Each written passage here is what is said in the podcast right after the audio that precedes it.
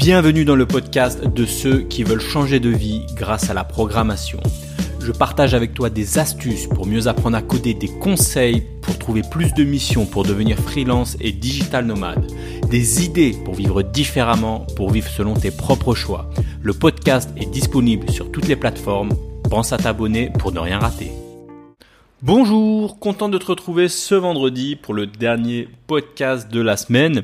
Alors je sais pas où t'es, peut-être que tu pars au boulot, peut-être que c'est ton dernier jour de la semaine, ou peut-être que tu bosses ce week-end, ou peut-être que tu pars, euh, je sais pas, en week-end. Enfin bref, euh, tout ça pour te dire que c'est le dernier podcast de la semaine et il a failli le pas sortir pourquoi Parce que bah déjà j'ai pas dormi de la nuit, j'ai absolument pas fermé l'œil. Enfin si j'ai fermé l'œil, mais je me suis pas endormi. Alors je suis pas sorti en soirée ni quoi que ce soit, mais j'ai pas réussi à m'endormir. Alors ça m'arrive très rarement, mais bah ça m'est arrivé hier soir. Donc voilà, euh, tout ça pour te dire que bah, je suis un peu, je suis un peu déphasé, mais j'ai failli pas sortir ce podcast et je vais quand même le sortir. Alors toujours un podcast, euh, enfin pas toujours, mais euh, je vais essayer de faire des, podcasts improvisés. Je vais plutôt garder ça pour le vendredi. Je pense que le vendredi c'est cool, c'est la fin de semaine, on est tranquille, on se détend, voilà.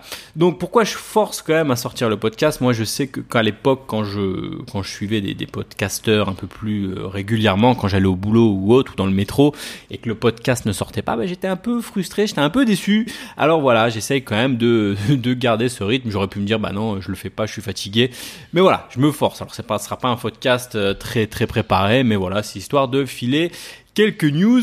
Alors, euh, je sais pas de quoi je pourrais te parler. Oui, je pourrais. Ah oui, les premières choses que je voulais dire. Oui, il te reste jusqu'à dimanche déjà pour profiter euh, du pack euh, de deux formations avec une grosse réduction là de 300 euros quasiment.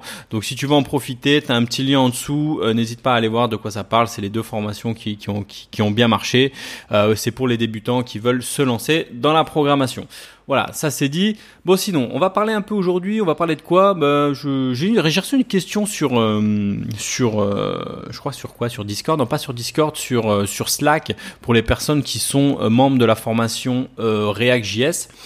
Euh, j'avais une j'avais une question sur les hooks en React. Alors euh, si tu connais pas React, ça va peut-être pas t'intéresser, mais je vais être assez bref. Je vais alors je parle pas trop de choses techniques dans, dans les podcasts, mais bon là je vais je vais faire un petit une petite explication rapide pour les personnes qui ont pris l'information et qui se posaient la question euh, à quoi servent les hooks. Alors pour faire simple, React.js. Alors si tu connais pas, voilà je vais être assez rapide, mais pour ceux qui connaissent React.js, c'est quoi? C'est un framework JavaScript front-end donc qui permet de créer tout un tas de, de ce qu'on appelle de de, composants. Donc tout est basé autour de composants.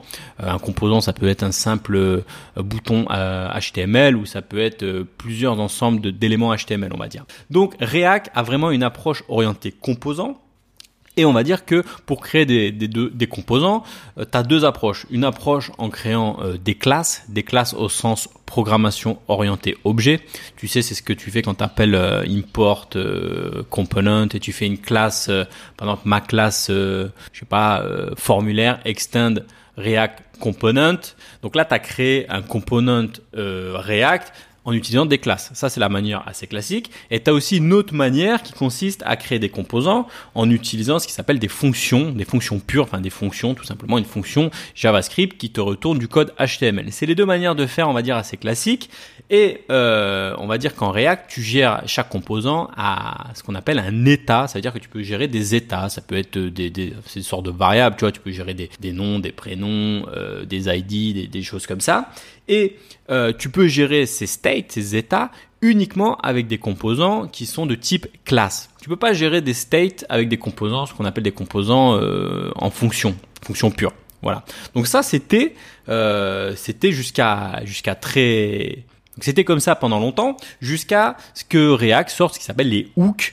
Euh, les hooks, donc en fait, qui permettent, donc il y a plusieurs types de hooks, mais le hook le plus connu, c'est un hook qui s'appelle useState, donc justement, est un hook qui te permet de d'avoir des états sur des composants fonctionnels, c'est-à-dire des composants, en fonction, qui à la base ne permettent pas de gérer les états.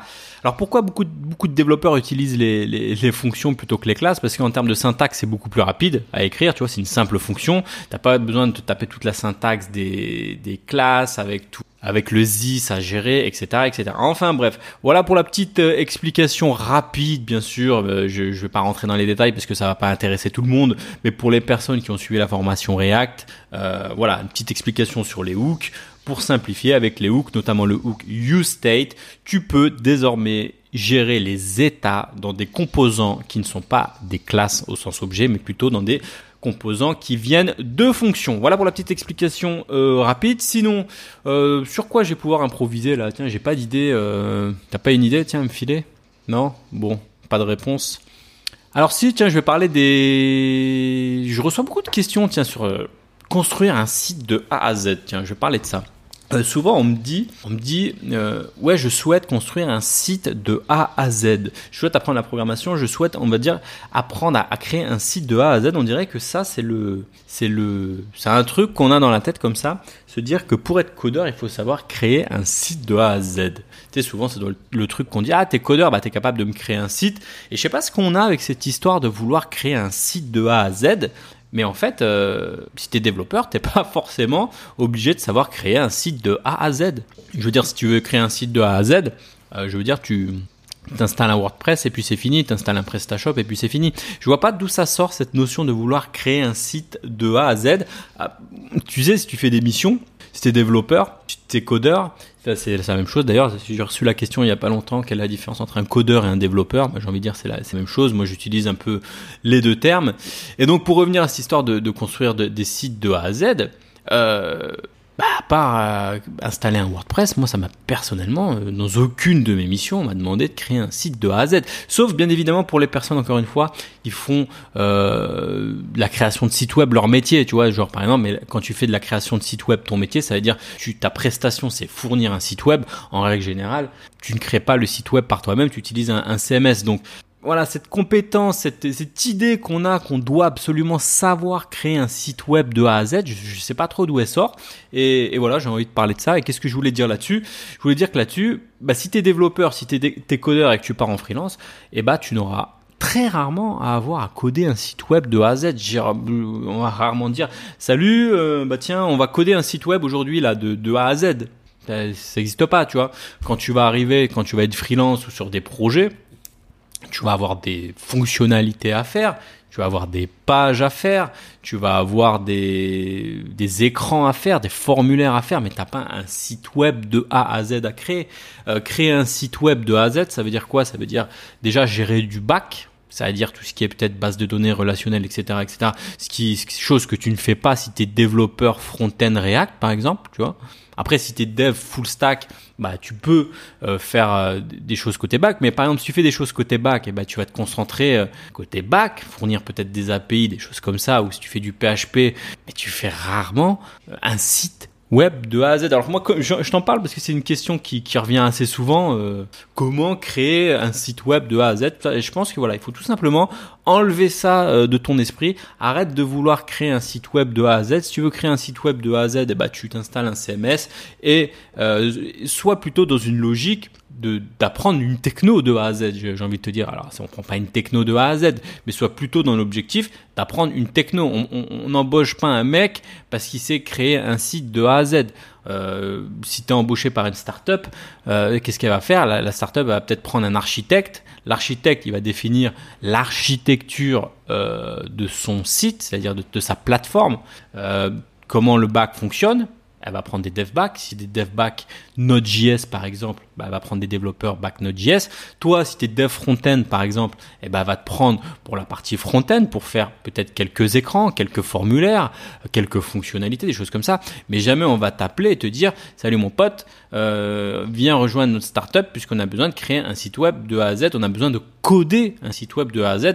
J'ai envie de dire, on ne code euh, plus un site web de A à Z. Ça se fait très rarement. C'est souvent, euh, même si au final, le but final, par exemple, si tu es embauché par une startup type, je veux dire, je cite souvent Airbnb, Uber ou autre, peu importe la startup, le résultat final, c'est un site web euh, construit de A à Z. Mais dans les faits, tu vas pas coder un site web de A à Z, tu vas juste arriver, participer, à la création de, de, certaines fonctionnalités de ce site web de A à Z. Parfois, euh, dans la plupart des cas, même tu n'auras aucune idée de comment fonctionne le bac, tu n'auras aucune idée de, de, de la tête euh, des, des, bases de données, des tables, des colonnes, etc. Tu n'auras aucune idée. Toi, la seule chose que tu seras, que tu connaîtras, c'est euh, bah, tes écrans et comment tu te connectes, euh, comment tu te connectes au bac en règle générale via des API. Enfin voilà, c'était une petite, euh, petite, euh, petite, euh, petite chose qui m'est venue en tête comme ça. Voilà, bon, on pas. Je, suis un peu fatigué. je vais, je vais m'arrêter là puisque ce podcast il, part un peu dans tous les sens. Tu m'en voudras pas, hein, si c'est un petit podcast un peu fatigué. Mais voilà. Allez, je te dis à lundi pour un podcast où je serai un peu plus en forme. Ciao. Si tu as aimé cet épisode, pense à mettre un avis sur Apple Podcast. Cela te prend une minute, tu n'auras à le faire qu'une seule fois et cela m'aidera à le faire connaître. Si tu veux continuer l'aventure des codeurs nomades avec moi, bien sûr, abonne-toi.